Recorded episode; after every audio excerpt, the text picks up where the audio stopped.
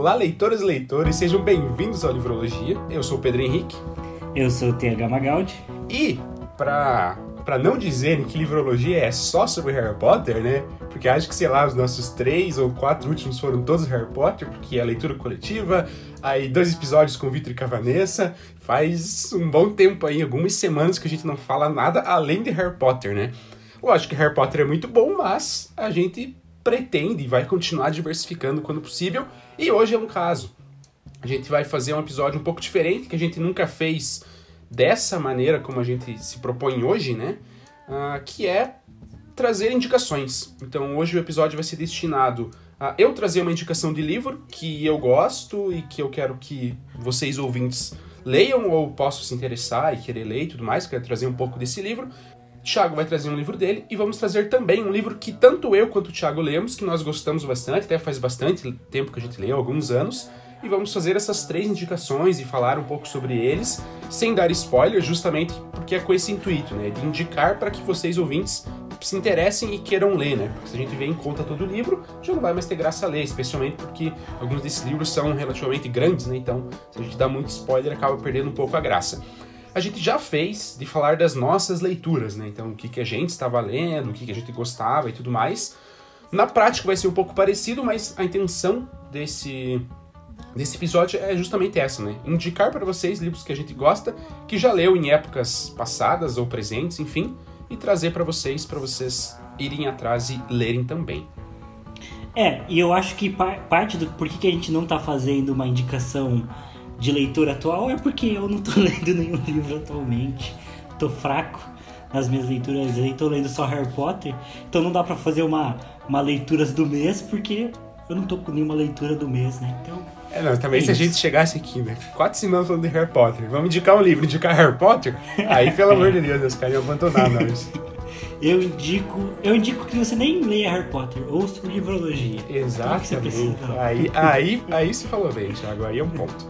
Mas enfim, sem mais delongas, se vocês estão interessados né, e curiosos para saber quais serão as nossas indicações, continue com a gente que com certeza vocês vão gostar.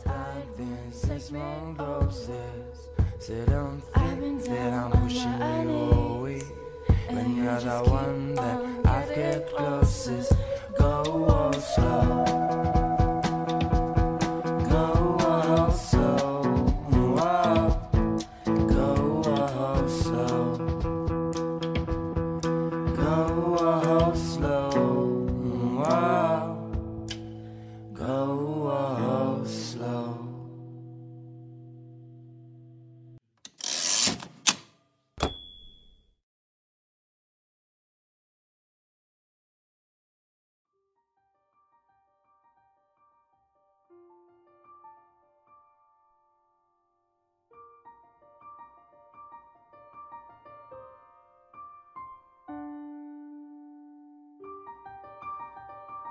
Bom, é, então como eu falei, né, eu não estou lendo nenhum livro recentemente, né? Inclusive eu estava dando uma olhada nos nossos episódios é, mais antigos ali do Livrologia e a gente gravou, né, um, um sobre as nossas metas de leitura do ano e tudo mais. Cumpri nada até agora. eu fiquei pensando que eu também tô péssimo aí nas metas. É, mas eram metas de leitura saudáveis, ou seja, sem cobrança. É, e esse livro que eu trouxe, ele foi um livro que eu acho que eu cheguei, eu já li ele, né, uma vez inteiro, é, e eu cheguei a reler parte dele na metade do ano passado, né, um pouco antes até de, de começar é, de começar o livrologia e tudo mais. É, eu dei uma, uma, lida nesse livro, eu gosto muito, e eu acho que eu cito alguma coisa dele no primeiro episódio também, é, algum ponto, ou no segundo, enfim, não lembro. Mas eu lembro que eu cito um trecho dele, né? É, ou é do palavra por palavra, enfim. Mas o ponto é que o livro que eu escolhi é, é o livro sobre a escrita do Stephen King. É, eu estou com ele em mãos, então se vocês ouvirem um ASMR de livro é por conta disso, né? Porque eu vou pegar aqui os dados dele. É, mas ele foi escrito e publicado pelo Stephen King em 2000, ou melhor, Stephen King, né? Porque é Stephen, não Stephen. Mas eu falo Stephen e esse. É, então ele foi, é, ele foi publicado pelo King é, nos anos 2000 e aqui para o Brasil é, essa edição que eu tenho ela veio só em 2015. É, eu acho que tiveram outras edições, talvez de outras editoras, é, mas atualmente né, o King é publicado pela Suma das Letras, né, que é, uma, é um selo editorial da Companhia das Letras. É, eles estão republicando vários dos livros do King e tudo mais, é, até aproveitando né, a, a, recente onda de filmes dele, é, de regravações de filmes, principalmente de It. Né, eu lembro que quando eu conheci It, é, eu assisti, eu conheci a história e eu fui procurar para assistir o filme original lá dos anos 90, que é um filme feito para TV. E eu fui atrás do livro, porque eu gostei do filme. Cara, você não encontrava o livro. Era muito difícil de encontrar e as edições que se encontrava eram super caras. É, hoje continua sendo super caro, mas você encontra em todas as livrarias por conta da Suma das Letras. Então, obrigado Suma das Letras. Quando quiserem patrocinar a gente, tamo aí. E, e, bom, então ele é um livro publicado pelo Stephen King. É, o título em, do inglês, né, no original, é On Writing. É, ele é um livro é, razoavelmente curto, né, é, na minha opinião. Ele tem 255 páginas apenas, então é um livro que é de fácil leitura, que, que é prático para ler. É, e sobre o que é esse livro, né? Então, até o subtítulo dele é A Arte em Memórias é, que eu acho que dá uma impressão bastante errada do que é o livro. É, mas sobre escrita é um livro, né, como o título já disse, sobre a arte de escrever, né, ou sobre o processo de escrita. É, ele foi o segundo livro que eu li sobre o assunto, é, e até também uma época pré-mercado de, de afiliados e marketing digital com vendas de curso, é, não era uma temática tão acessível assim, né? Não era todo lugar que você encontrava. Sempre teve, né, livros de escrita um pouco mais acadêmicos, né, mais cultos, né, com, com conteúdo um pouco é, um pouco mais elaborado e, e menos acessível, acho que para o público comum. É, e o primeiro livro que eu li desse assunto foi Palavra por Palavra, da Annie Lemott, que eu também já citei ele algumas vezes. É, e Passou um tempo, fiquei procurando né, algum livro parecido e uma vez na livraria eu encontrei esse livro e até minha atual esposa, que na época era minha namorada, que me deu ele. E eu tenho aqui, eu ganhei ele no dia 13 de 9 de 2017. É, e foi uma, uma grata surpresa, né? É, esse livro ele é dividido é, em quatro partes, né? É, é, mais ou menos quatro partes. É, porque primeiro o Stephen King faz alguns prefácios, né? E explica por que, que ele quer é, escrever um livro sobre a escrita, por que, que ele está parando para fazer isso naquele momento da carreira dele, né? Então, o Stephen King é um cara que começou a carreira, acho que nos anos 60, nos anos 70, talvez. Então, por que que, né, 30 anos depois, 40 anos depois, ele está parando para escrever um livro sobre isso, né? É, então ele explica as motivações, ele já fala um pouco sobre a importância da escrita na vida dele, sobre o que, que ele pensa do processo de escrita. É, e é muito legal porque ele fala que a, a escrita para ele é como se fosse realmente um processo de telecinese, né? É, porque ele fala assim: é, eu tô aqui no ano de, de 1999. É, ele fala que é inverno ou outono, não lembro direito, mas que ele está sentado que ele está sentado lá nos Estados Unidos, na casa dele, é, mas que ao mesmo tempo eu, como leitor, provavelmente vou estar num país diferente, num lugar diferente, numa época muito diferente, né? E mesmo assim ele está me transmitindo os pensamentos dele, né? Então, para ele, escrita é isso, é um processo de telecinese no qual é, ele consegue transmitir ideias através do tempo e do espaço é, de, uma, de uma forma que quase é, exclusiva da escrita, né?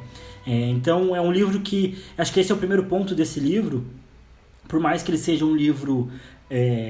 Que tenha o seu, o seu conhecimento técnico e tenha partes que são mais técnicas, acho que o primeiro ponto do livro é que ele é um livro é, que fala muito sobre a literatura como um todo, né? Fala sobre os significados da literatura, por que, que ela importa, por que, que o Stephen King viu na literatura um caminho para a vida dele, por que, que ele sempre foi apaixonado. Então esse foi, é um primeiro ponto bom, né? De entender o que a gente sempre fala aqui no, no Livrologia do por que, que a, o que, que a literatura significa para Stephen King, né? É, e como ele é um autor é, muito grande, né? É interessante ver a visão dele, né? E se você já gosta do Stephen King, acho que é, é, um, é um livro bem válido, né? Mesmo que você não tenha uma relação tão direta com a escrita em si, é, só para você entender um pouco dele já vale. Até porque esse é o segundo tópico, né? E a segunda parte do livro logo após os prefácios que ele faz, ele já tira um trecho bem grande do livro, eu diria que talvez seja basicamente um terço do livro, que é o que ele chama de currículo, que ele vai apresentar a história de vida dele, né? Então, é, ele vai falar sobre é, como que ele começou, e ele volta lá desde a infância e vai contar sobre a história dos pais dele um pouco e a história de vida dele quando ele era criança, do, do casamento dele, de como ele conheceu a mulher dele, é, de como a escrita entrou na vida dele, então as primeiras tentativas que ele fez de se tornar escritor e de começar a escrever. É, e ele vai seguindo nisso até o momento em que, enfim, ele se torna escritor e ele vai contar desse processo. Vai falar também sobre depois é, o processo da fama, os problemas que ele teve com drogas, que foram muito, muito sérios. É, e vai chegar até o momento em que ele está escrevendo o livro ali, que também é relacionado a um período difícil em que ele passou por um acidente grave, né? É, e ele vai contar um pouco sobre isso também.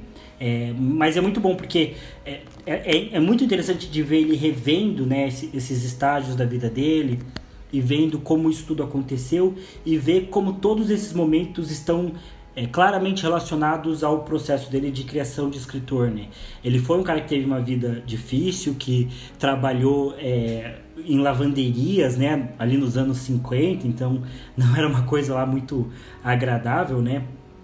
É, lavar lençol de hotel, essas coisas. Ele conta é, o quão nojento era. Ele trabalhou limpando escolas, né? Ele teve uma vida realmente é, um, um começo de vida adulta muito muito complicado, né? A, a, mãe dele também foi uma mulher que criou ele, o irmão dele, basicamente sozinha.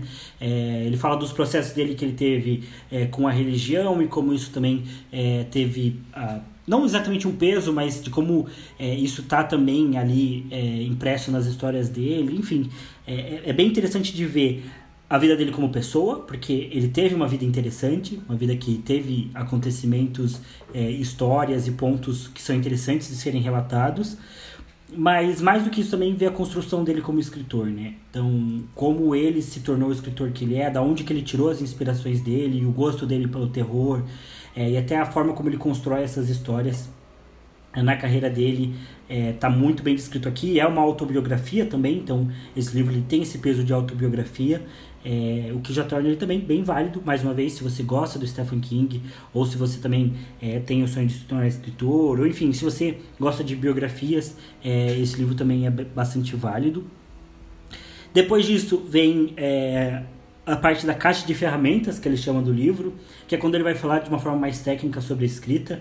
É um trecho consideravelmente grande também do livro dele, não é a maior parte. É, e aqui ele vai falar sobre questões um pouco mais técnicas, vai falar sobre uso de advérbio, é, vai falar sobre como ele constrói as frases, vai trazer trechos do livro dele é, que ele vai rascunhar. É, enfim, tem, tem realmente alguns pontos mais técnicos, mas eu diria que não é o forte desse livro mesmo, não é não é o que mais pesa aqui, né?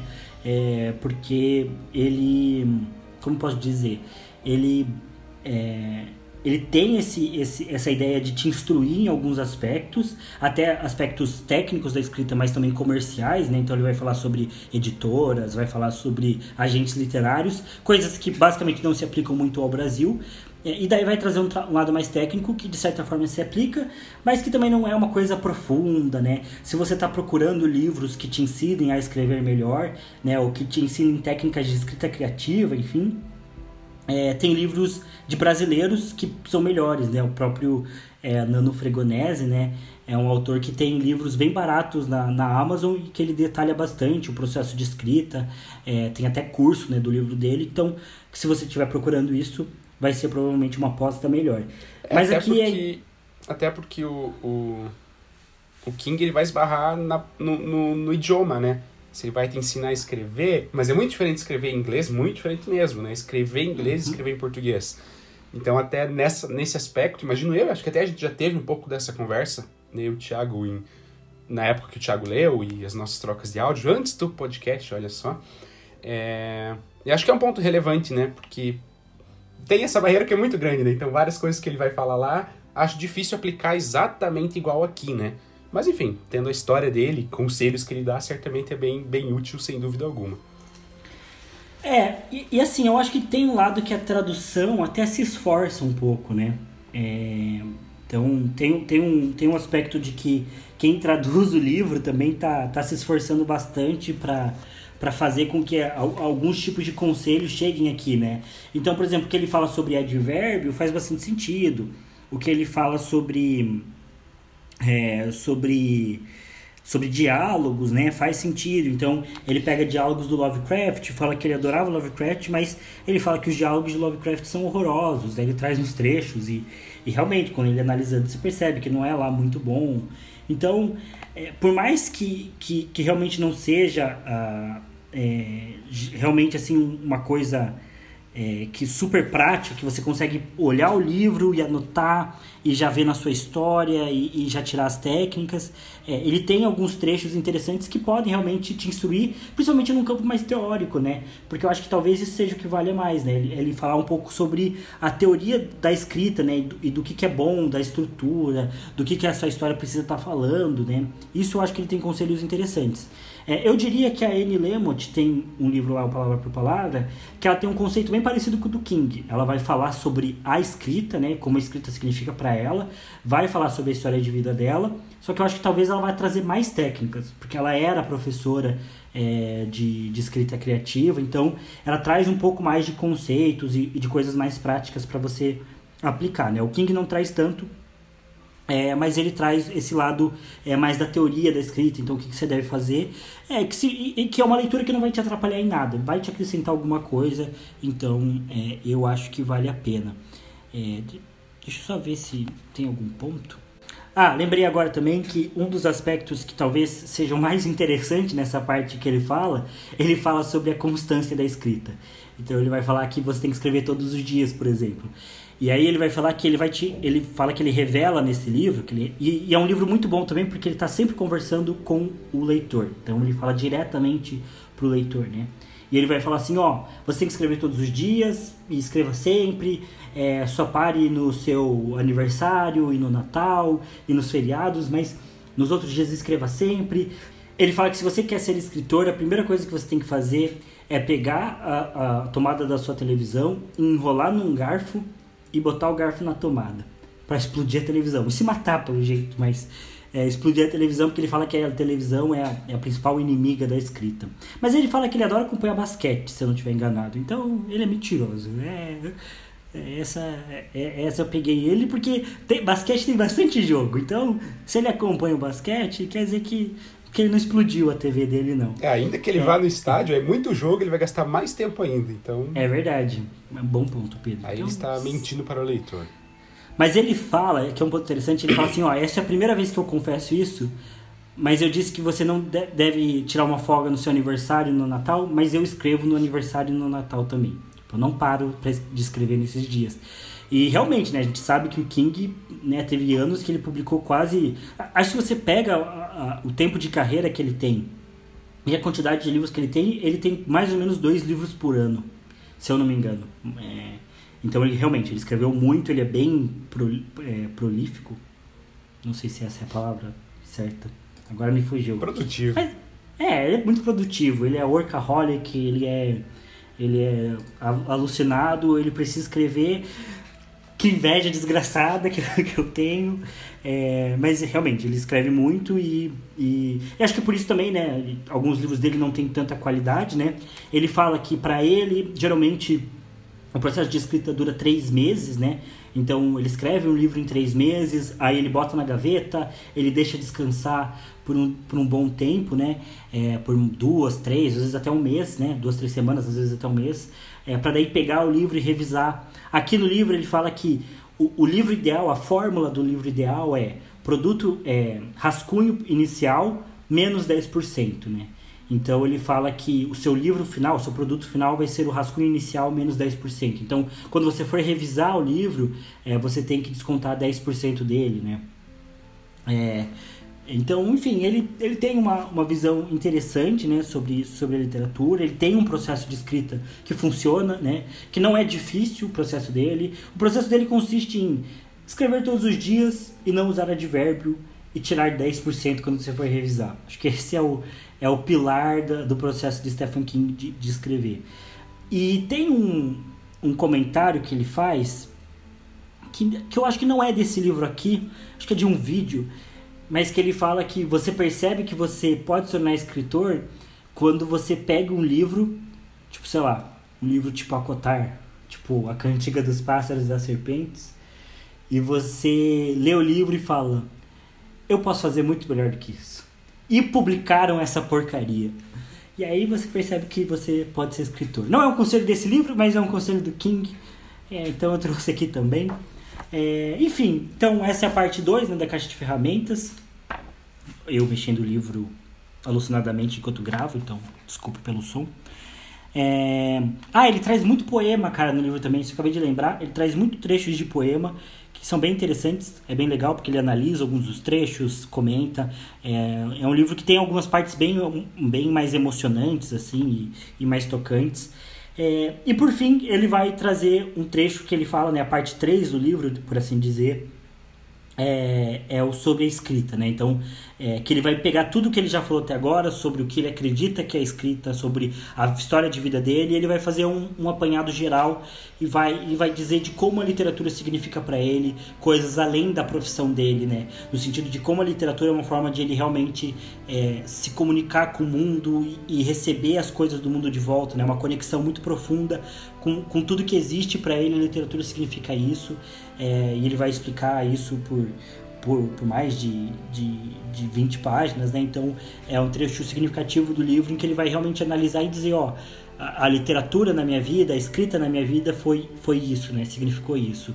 É, então, enfim, como eu falei, não é um livro muito comprido, é, não é um livro de, é, de, de romance, né? Não é uma ficção especulativa, como a gente geralmente traz aqui. É, e ao mesmo tempo também não é um livro técnico sobre como escrever melhor, nem uma biografia, né? É um, é um pouco das duas coisas e até um pouco mais do que isso. É, é difícil para mim classificar esse livro, né? Do, do quanto ele é significativo para mim ou não, porque é, ele não é uma, uma, uma, um romance, né? Como a maior parte dos livros que eu leio, né? Então, que acabam talvez tendo um peso maior na hora que eu vou fazer uma lista por, por serem romances. Mas eu acho que pensando com bastante carinho, assim, não, não seria tão absurdo colocar esse livro no meu top 10 de favoritos, porque é, ele realmente é um livro muito bom, assim, e, e foi um livro muito importante para mim, porque foi um dos meus primeiros contatos, assim, com, é, com uma ideia mais, mais direta sobre o, que significa ser escritor e, e, e, e o que significa escrita, né? É, eu passo muito tempo... É, da, da, da minha vida, né? Falando para pessoas como Pedro, para minha esposa, do que, que a literatura significa para mim. Foi por isso, é um dos grandes motivos para começar esse podcast. É, mas é muito legal ouvir outras pessoas também falando é, do que a literatura significa para elas, do que a escrita significa para elas, né? É, e ver um cara como Stephen King mostrar que a, a literatura para ele também não é só um ato de, de colocar palavras no papel ou simplesmente uma coisa técnica e, e prática, por mais que ele seja um cara que escreve todos os dias e que tem esse lado muito pragmático da escrita, a literatura tem um significado muito profundo para ele. Mesmo que as obras dele não sejam lá, ele não seja o Gabriel Garcia Marques para tirar um, um significado super profundo né, das obras, ele não é o Oscar Wilde, ele não é, enfim, o o Dostoiévski, mas mesmo assim a literatura tem um significado muito grande para ele. E eu acho que ele não seria o escritor que ele é hoje, independente se todos os livros dele são bons ou ruins, se ele não tivesse essa visão sobre a escrita. Se ele não acreditasse que a escrita significa essas coisas para ele, acho que ele não transmitiria isso nas obras dele de alguma forma. E querendo ou não, o Stephen King é possivelmente o maior autor de terror de todos os tempos, né? A gente tem o Edgar Allan Poe e o próprio Lovecraft que são muito relevantes, mas eu não sei se eles são mais relevantes do que o próprio Stephen King, né? Do jeito que ele é relevante hoje, do jeito que ele propõe a história. É, é claro que também teve o período é, que ele se perdeu muito por conta das drogas e ele escreveu livros é, como o livro em que um carro e um caminhão saem matando todo mundo pela cidade, que não faz sentido nenhum. Mas mesmo assim, eu acho que essas histórias, né, chegaram a ser adaptadas pelo cinema, né, e tudo mais, e elas servem ainda assim como um, como um estudo estético, né, para falar sobre a escrita e, e, e, então elas têm até o seu valor. Cara, eu realmente acho que ele é bem relevante. Eu não eu nunca li ele e não sei se eu assisti muito dos filmes dele. Só que é, é, eu acho que ele é bem relevante porque vários filmes que são muito famosos eu não sabia que, que eram obras dele uhum. e são tipo Iluminado, Nevoeiro, é, que são dois que, que eu conheço, pelo menos, mas eu sei que tem várias outras adaptações, mas especialmente o Iluminado, eu me. Eu me. Eu me, me surpreendi muito de saber que era dele, né? Porque eu já conhecia e tudo mais, é famoso, e eu não sabia que era dele. E quando eu descobri, falei, cara, acho que ele é mais relevante do que eu achava, né? Eu acho que ele tem muita adaptação, talvez seja um dos mais adaptados, assim. Acho que ele. Ele. Não, não me surpreenderia se ele fosse o mais adaptado. É, acho que ele é bem relevante, assim, até por essa questão da adaptação, né? Então, acho que ele de fato supera em relevância, né? Esses outros autores que, que vieram antes dele, né? É, inclusive, eu acho que as três, os três livros mais populares dele é. As três histórias mais populares dele é O Iluminado, It e talvez o próprio Carrie é estranha, né? É que eu acho que hoje em dia não é tão popular, mas acho que quando saiu foi realmente um livro muito popular, né? Muito marcante. É... Mas ele tem tanto um, dois livros que são adaptações dele, que são livros é, muito, muito, muito. Não são dois filmes, né? Muito, muito relevantes, né? Um é A Espera de um Milagre, que não é um livro de terror, né? Mas tem uma história pesada e tal, mas é um filme dele, é um livro dele, uma adaptação de filme dele. E ele tem um outro que eu esqueci, é, que é do cara que foge da prisão. Um sonho de liberdade? Um sonho de liberdade. É dele também, esse eu não sabia. É dele. E é considerado geralmente top 3, top 5 melhores filmes de não, todos esse é um os baita tempos. filme. Esse é um filmaço, realmente. Olha só, E- Stephen King. e é é, Stephen é o King. cara. É, dizem que. é, eu até acho que, na verdade, essas adaptações são meio, meio relevantes, né? O Iluminado é bem parecido. É, esse é, é- Eu já esqueci de novo o nome do filme. Ei, meu Deus, sou mal, hein? Um sonho de liberdade? Um sonho de liberdade. Eu confundo com 12 anos de escravidão. Não sei porquê. Não tem 100 nada a ver, né? É, nossa. Ai, meu Deus. Mas é. Esse filme acho que é uma adaptação parecida, mas o Stephen King tem uma pira de que ele detesta todas as adaptações do, do cinema que ele fez. Ele, ele é meio chato com as adaptações e tudo mais. Mas, né, deixou ser adaptado a dar com o rodo, né? Então, é, deve ser mais mídia, assim, de falar É. que não gosta. Meio ter uma certa marra ali. É. Mas do dinheiro entrando gosta, né? Sim, é, isso ele, isso ele não nega. Mas assim, é, realmente ele é, um, ele é um escritor que tem uma história muito relevante, tem coisas pra falar importantes. É, e se acho que se você gosta né, de terror, ou de literatura, ou da escrita, ou do Stephen King como um todo, ou se você tem curiosidade em, em- em biografias, né, e saber mais sobre é, uma pessoa que, que é relevante, que é um, um, um ponto importante para a área dele, né, então sobre a escrita do King é um bom livro e fica aí minha indicação. Muito bom, achei, achei legal o Thiago trazer, porque realmente foge de tudo que a gente falou, né? E acho que esse é um estilo de episódio que cabe um pouco desse conteúdo, porque se a gente fosse fazer um só sobre isso, eu não tenho esse conhecimento. Então talvez pesasse um pouco e ficaria mais o Thiago comentando, né? Então em episódio como esse, né, que eu trago um livro, ele traz e tal, acho que cabe bem trazer esse tipo de conteúdo, e que é legal também, né? Acho que Talvez alguns dos nossos ouvintes também tenham essa questão, ou de querer conhecer mais e serem fãs do King. Tem muitos fãs do King, inclusive. Certamente os nossos ouvintes têm, têm fãs do, do, do King, com certeza. É, e talvez alguns queiram ser escritores, né? No Brasil tem muita gente que quer ser escritor, que está envolvido, que gosta de literatura e tudo mais. Então acho que é bem relevante trazer e para a gente diversificar um pouco, né? Eu vou ser mais conservador e vou voltar ao que a gente sempre comenta, porque eu vou trazer um romance. Ah, Mas você vai ser conservador, mas nem tanto, porque a última vez que você trouxe uma indicação de livro foi um, um clássico nacional e agora não. É, agora eu trago um. Talvez até um clássico pelo fato de ser muito conhecido, mas com uma outra pegada bem diferente, e que particularmente eu gostei mais até do que Gabriela Cravo Canela, que foi o último que eu trouxe. Se eu tivesse lido antes, entraria no meu top 10 que eu fiz lá no Instagram e postei os livros, é, que é Poderoso Chefão, do Mário Puzo.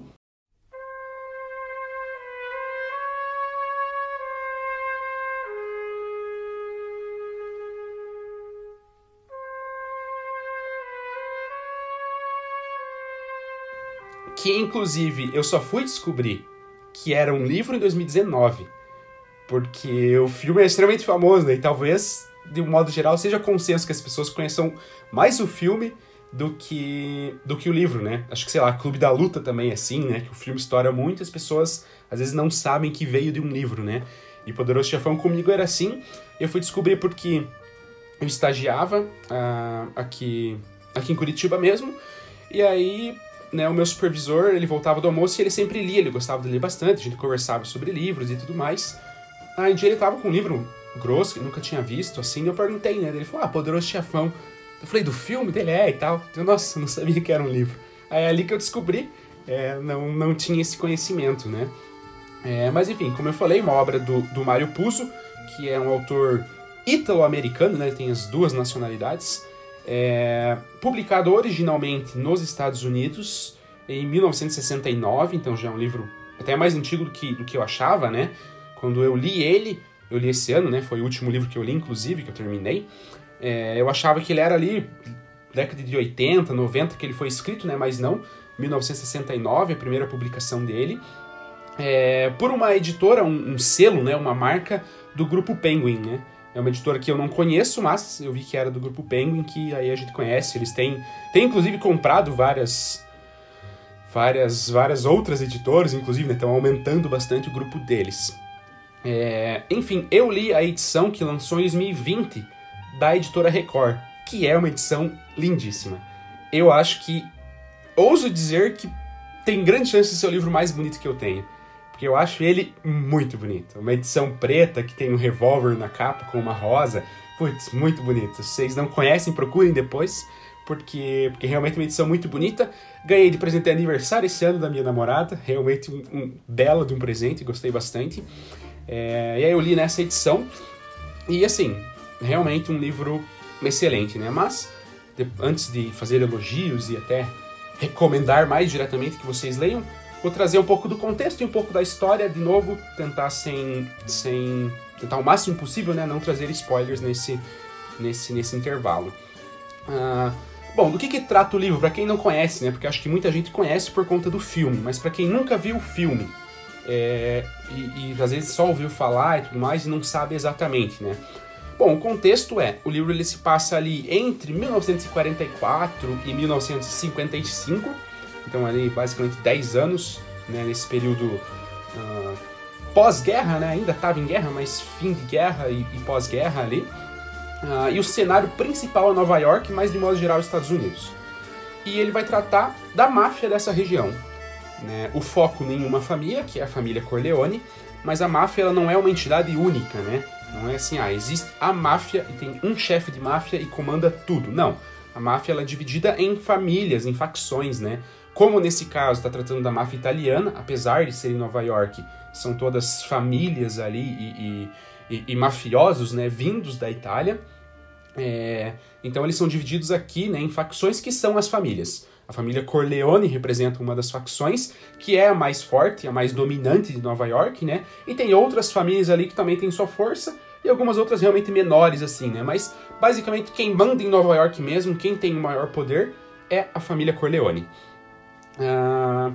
E bom, e aí funciona exatamente numa estrutura até que a gente já conhece de máfia, né? Não sei se necessariamente corresponde à máfia real, né? A máfia que de fato existiu e, enfim, talvez exista ainda, nem não, não conheço tanto da máfia verdadeira, né? Sei que, enfim, tem as máfias famosas, né? Tipo a, a, a japonesa, que é a... Yakuza. Yakuza, exatamente. É, que ela é muito famosa e a máfia italiana sempre foi famosa, retratada em filmes, histórias e tudo mais. É, só para comentar, eu acho que o, o, o, livro, ele é ele é bem preci preciso, não sei dizer, né? Mas eu acho que ele tem um fundamento bem, bem forte, né, de verdade. Eu sei que a máfia na Itália continua existindo, né, e tem regiões lá que são mais rurais que é bem forte, é...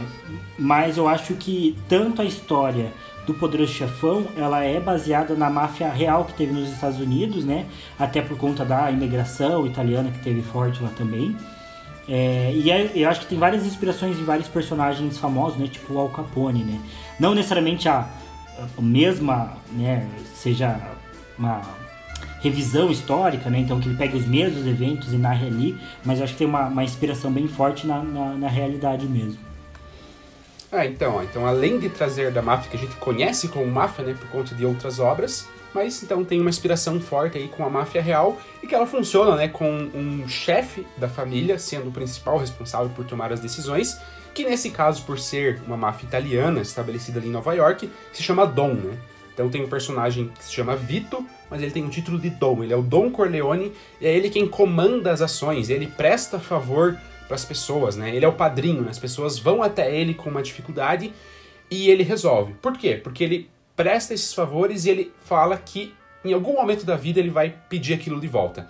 Então ele estabelece uma rede de contato muito grande, porque ele ajuda muitas pessoas e quanto mais ele ajuda, mais ele vai ter potencial tanto para ajudar quanto para ser ajudado. Porque se ele vai cobrar um favor a cada ajuda que ele, que ele, que ele oferece, ele cria de fato uma rede muito forte, né? E nessa rede dele, ele tem juízes, ele tem deputado, ele tem políticos até maiores, é, ele tem outros cargos dentro de, de, das políticas públicas né, dos Estados Unidos, ele tem né, é, diversos policiais né, que estão na folha, que eles comentam, né, que são funcionários meio que dele, só que nessas outras instituições, né? Então, assim, o Don Corleone de fato é um personagem que tem um poder absurdo, assim. E ele é um poder meio. meio. meio discreto, porque ele faz questão de. Ele faz questão de. de meio que esconder todo o poder dele, assim. Ele não quer deixar tão às claras que ele é tão foda, assim, que ele é o cara que manda.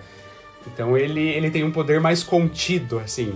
É, e de fato é um poder muito grande que se estende basicamente por todos os Estados Unidos mesmo, né? Não se restringe só a Nova York. É, e inclusive cita o próprio Al Capone, né? Ele é um personagem do livro, não relevante, mas comenta que o Don Corleone não gosta dele, inclusive, né? É, que eles têm uma, uma, certa rixa, mas que eles se respeitam porque são dois grandes mafiosos, né? Então tem ali sempre os seus, os seus, as suas regiões né? de, de mandato, por assim dizer, é, de domínio, e, e daí eles não interferem muito um no outro, mas que eles também não se gostam muito. Então, enfim, esse é o contexto do livro, né? Uma máfia italiana estabelecida em, em Nova York, uh, que tem uma rede de, de, contatos e de poder muito grande e que ela é majoritariamente dominada e comandada pelo personagem do Don Corleone.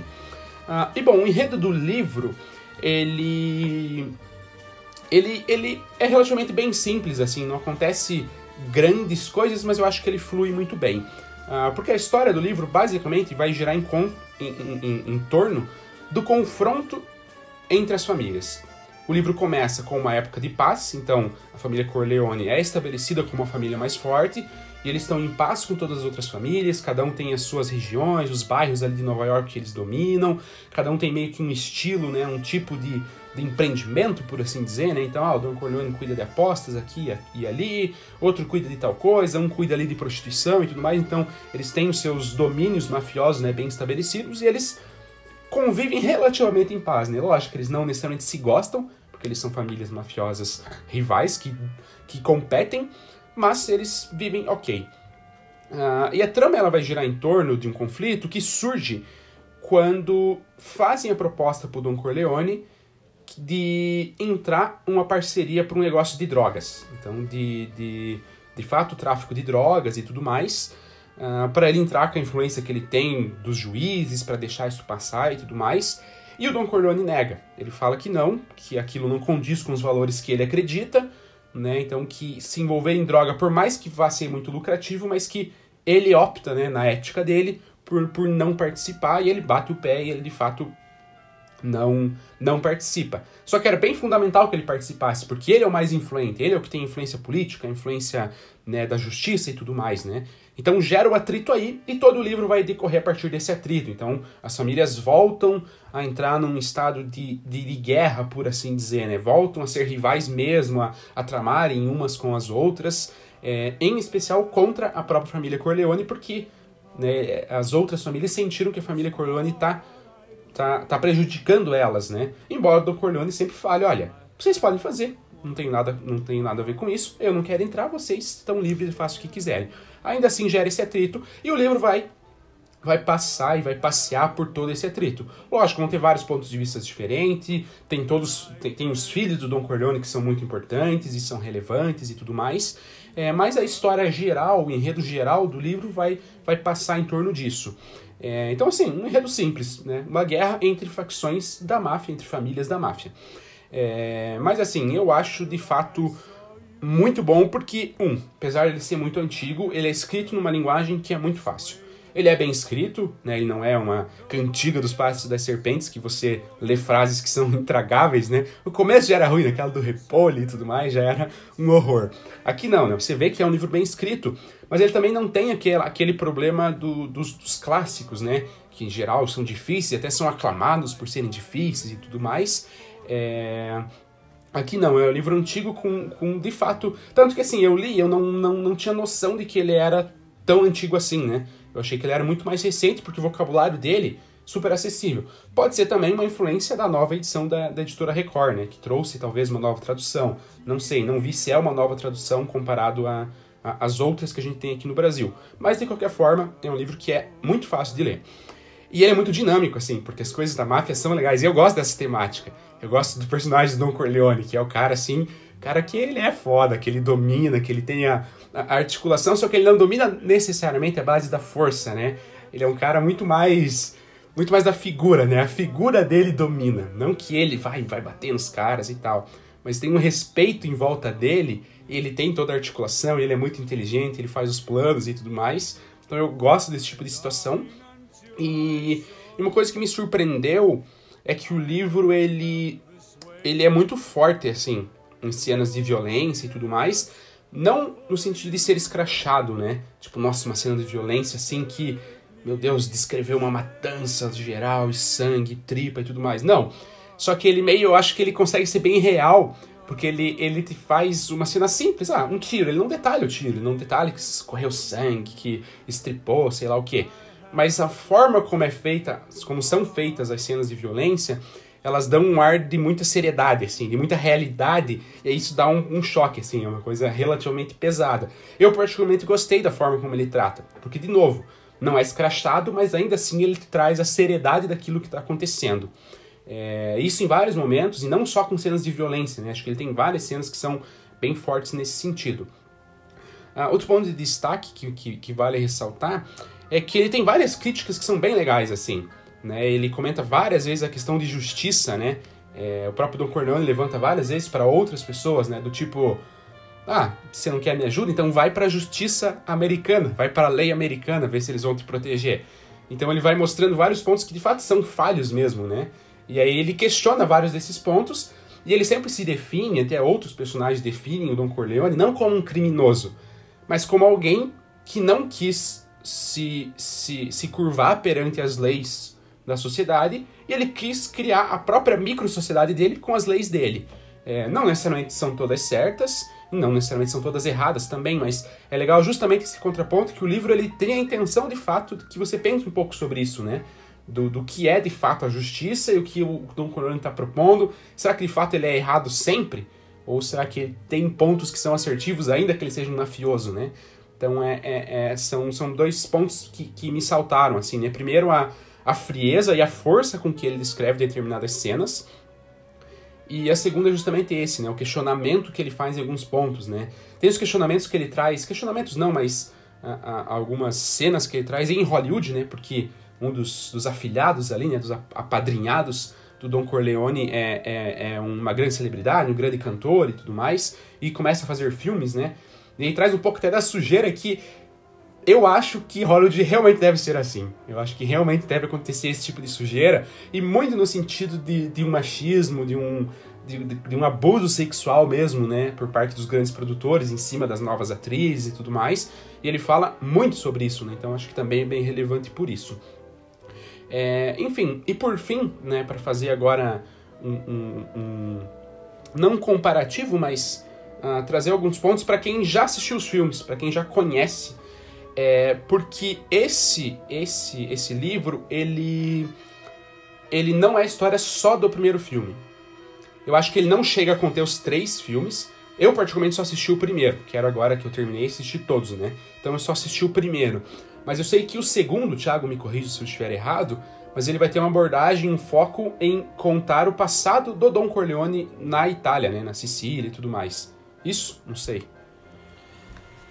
É, sim, ele conta parte do passado do Don Corleone e um pequeno spoiler aqui, ele fala um pouco sobre o Michael é, em Cuba é, e algumas questões que vão acontecer, alguns problemas da família que vão hum. ter é, relacionados a, se não me engano, a cassinos também, algo assim. Mas então ele vai, ele vai, é, o, o filme ele fica indo e vindo, né?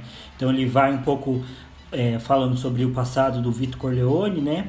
Como ele ascendeu ao poder, mas também tem uma parte da atualidade, entre aspas, do filme, que pega um pouco do que o Michael tá fazendo na época. Então tem essas duas partes, assim. Hum, entendi. É, mas de qualquer forma, acho que os, os três filmes. É que tem vários livros da saga, né? Tem A Volta do Poderoso Chefão, tem vários outros que particularmente não me interessa muito, porque aí parece que talvez chova no molhado, assim, fique só explorando porque deu, fez sucesso e tal, enfim. É, mas desse livro, né, O Poderoso Chefão, é, eu acho que os dois filmes tiram, os dois primeiros pelo menos, os dois primeiros pelo menos, uh, tiram um pouco dele porque a, a, trama central desse livro é a trama do primeiro filme, daí sim, só que tem ele é dividido em, em, em, blocos que eles chamam até de livro, né? Então dentro do livro eles têm uma divisão que chama de vários livros, né? É, e tem alguns desses grandes blocos com vários capítulos que traz justamente o passado do Don Corleone. É, então daí eu acho que vem um pouco do segundo filme, cabe aqui e tudo mais. Então enfim, só para trazer para quem já assistiu os filmes, é, que esse livro não é exclusivamente o primeiro filme. Ele tem coisas e talvez até coisas diferentes, né? Eu não consigo falar muito bem porque eu ainda não assisti o, os últimos dois filmes da, da, da trilogia, né? É, mas enfim, então é um livro aí que, que, que, ele é bem completo, que ele traz coisas não só do primeiro filme, que é interessante, tem todos esses pontos que eu trouxe. Então, assim, realmente eu recomendo muito forte porque é, é, ele é muito bom em vários sentidos, assim. Ele é bom porque ele traz questionamentos, acho que não é o foco dele, mas ele traz sim questionamentos que são legais de parar para pensar. A trama é muito boa, a trama é muito boa, os personagens são muito bons, é, e, e, ele é escrito de uma forma que é, é, não é aquele, aquele cliffhanger forçado, assim, né, que tem, tipo, em, A Cantiga dos Passos das Serpentes, né, que sempre que te deixava um mistério, digamos assim, pro próximo capítulo para resolver, que era totalmente forçado, assim, que era ruim, né. É, aqui não, aqui ele te deixa com o gosto de querer ler mais, só que de uma forma que é bem construída, assim, que de fato funciona. Então você termina um capítulo, você quer ler o próximo porque você gostou da história, você está envolvido com aquilo ali. Então, assim, eu acho que foi uma, le... é uma leitura que flui muito de uma temática que até tudo bem, é, ela é já batida e tudo mais, mas aqui acho que é um dos primeiros que popularizou de fato esse gênero, né? O Mário Puzo até fica famoso por isso, por escrever muito sobre isso. É, então acho que ele populariza essas questões de de, de, questões sobre máfia. Não deve ser o único, provavelmente não o primeiro, mas acho que ele é um dos grandes nomes disso, né? Então é bom também ler ele por isso. É, e ainda assim, não é uma temática tão, tão forte hoje no mundo literário, né? Eu acho que, que obras que se assemelham a Tolkien, né, os filhos de Tolkien, são infinitamente mais comuns e mais batidas hoje, né? É, então acaba que ele é um livro, ele é um romance, ele é uma história ficcional, e que ele foge do que a gente tem hoje, né? Então acho que vale também por isso, assim. Então, para mim é um livro realmente muitíssimo bom, entra no meu top 10 com facilidade, porque eu até me, me surpreendi o quão bom é o livro, assim, né? Até fiquei bem animado para ver agora os filmes, assistir até de volta o primeiro e já emendar com todos os outros. Estou tentando convencer minha namorada a me acompanhar, né? Porque quero ver acompanhado que é melhor. Eu acho que esse é o filme literalmente mais difícil de convencer minha esposa a assistir. É uma luta. É, a, é... a Mari, ela não quer muito por conta. Ela vai aceitar, ela vai assistir ainda. Mas a cena do cavalo é muito forte para ela, né? Que, enfim, quem já assistiu é. tem. É, eu particularmente acho ok, mas para ela, assim, é uma coisa muito forte. É, para quem já assistiu sabe, né, que a cena do cavalo é muito famosa em Poderoso Chefão. Inclusive tem no livro, é bem bom, inclusive, no livro também. É... Então esse é um empecilho para ela. Mas eu nem acho o filme violento, assim. Eu acho que vários outros que passam batidos são bem, bem mais violentos. Nem me atinge. Tem uma cena de, de que um dos filhos do Don Corleone bate no. Bom, não vou dar spoiler, mas bate no, no cunhado. Bom, agora já dei spoiler.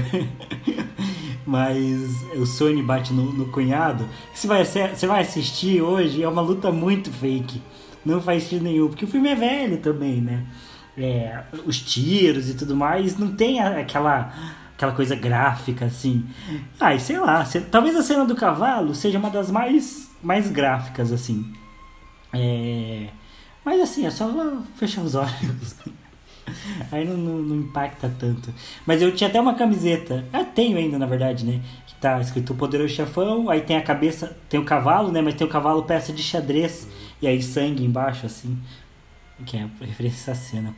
Mas um ponto que eu ia comentar é, é que o Pedro comentou da, da forma como o Don Corleone exerce a influência, e me lembrou um ponto, aqui um momento mais político e tudo mais, mas do caso Evandro, que para quem não sabe, é um, um caso criminal que aconteceu em Guaratuba em 92, e um cara chamado Ivan Mizanzuki, né, um, professor de, de, de, design, que deu aula para o nosso querido amigo Gustavo Beraldo, inclusive.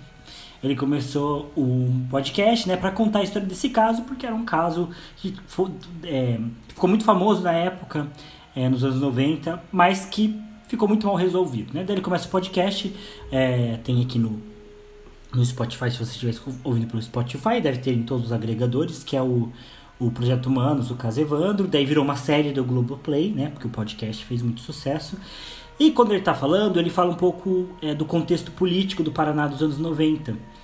É, porque é relacionado com o caso, né? Porque o caso é, inclusive, bem relacionado com o caso, esse contexto político. E ele fala que nos anos 90, a, a figura que era conhecida por mandar no Paraná e por ser a figura mais poderosa do Paraná era o deputado Aníbal Cury, que era presidente da Câmara dos Deputados do Paraná, é, ou da Assembleia do Paraná, enfim. É, acho que é a Assembleia Legislativa do Paraná. Isso não é Câmara dos Deputados do Paraná. Agora não sei. Mas ele era tipo o, o ele era o líder dos, da Câmara dos Deputados, né? basicamente o que o, que o, o Maia, né, o Rodrigo Maia fazia a nível federal, o Aníbal Cury fazia a nível estadual, né? Que hoje é o, o Lira, né, que faz. É... E o Aníbal Cury era muito famoso porque dizia que ele fazia exatamente o que o Dom Corleone fazia. As pessoas iam até ele, pediam favores, por exemplo, precisavam de um emprego, e ele oferecia o favor para essa pessoa.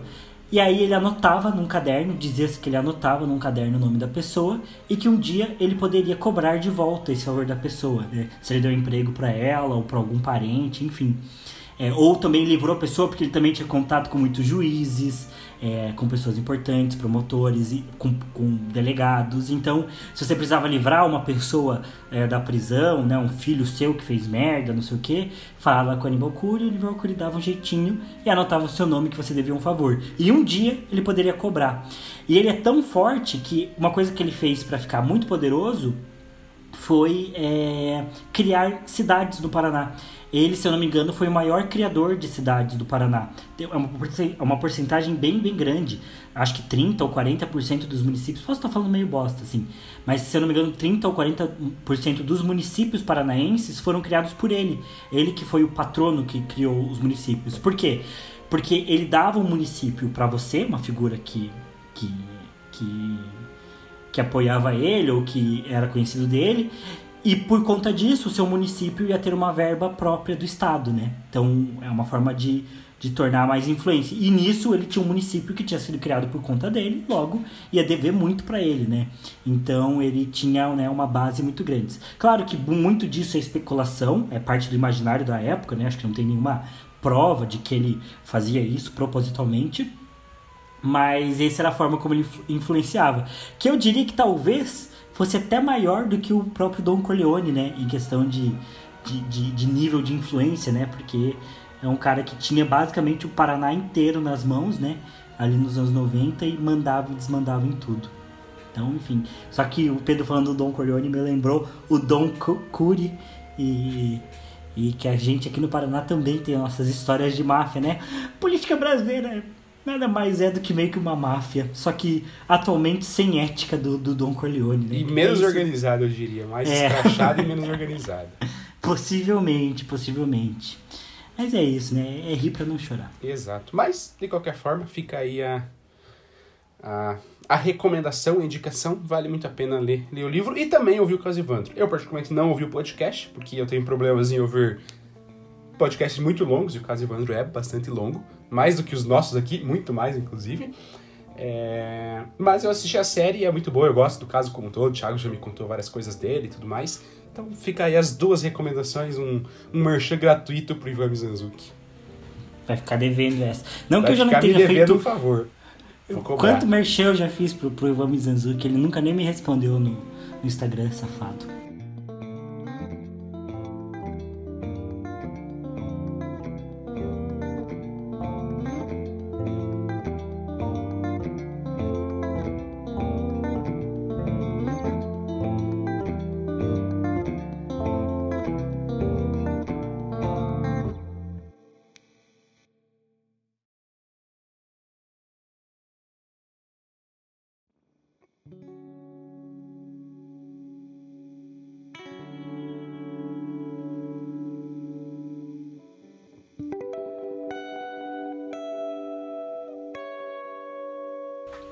Pedrão, 55 minutos. Então, assim, a gente tinha falado também que é, nós faríamos cada um uma indicação e posteriormente eu e Pedro íamos indicar também um livro juntos, né? Que nós dois conhecemos e lemos. Mas a gente achava que a gente não ia falar tanto e mais uma vez a gente se superou nas nossas falas, comentamos bastante e acabou que já deu o tempo do episódio, né? Então se a gente fosse fazer mais uma recomendação, né? Ou a gente ia ter que fazer muito apressado, ou a gente ia ter que estender demais o, o, o, tamanho do episódio.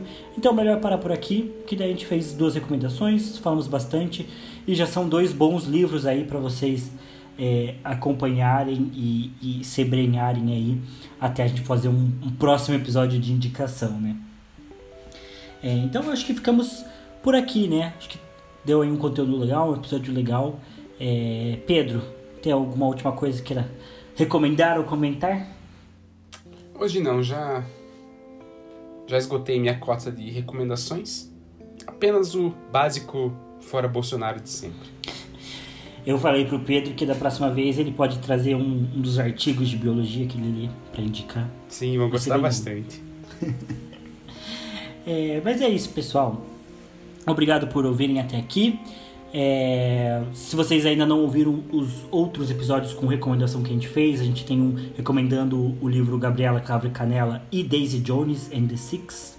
É, são dois livros legais aí para vocês ouvirem o episódio e, e, e, também tentarem a leitura. A gente tem nossos episódios de, de leitura coletiva aí de Harry Potter que ainda estão rolando. Estamos no Cálice de Fogo e na semana que vem sai mais um episódio. Se você gosta muito de Harry Potter também, é, temos os episódios recentes aí com Para Além de Hogwarts, que a gente faz uma discussão bem legal. E temos vários outros episódios de recomendações, indicações, análise, leitura coletiva da Cantiga dos Pássaros e das Serpentes, famoso sofrimento. Enfim, tem, tem de tudo que é gosto aí. É, então vocês podem se aventurar aí pelo Livrologia. É, mas é isso, então espero que vocês tenham gostado. Se quiserem fazer alguma crítica, sugestão, recomendação, o nosso e-mail, o podcast livrologia.gmail.com está aberto, assim como o nosso Instagram, o arroba podcast livrologia. É, e, enfim, fiquem atentos aí para os próximos episódios da leitura coletiva da saga de Harry Potter. É, então é isso. faço meus agradecimentos padrão também a Milena Stephanie Magaldi que nos ajudam com a arte. Inclusive, agora estamos remodelando um pouco aí as artes é, do Livrologia. É, e acho que é isso. Muito obrigado por ouvir e até a próxima. Até. Valeu.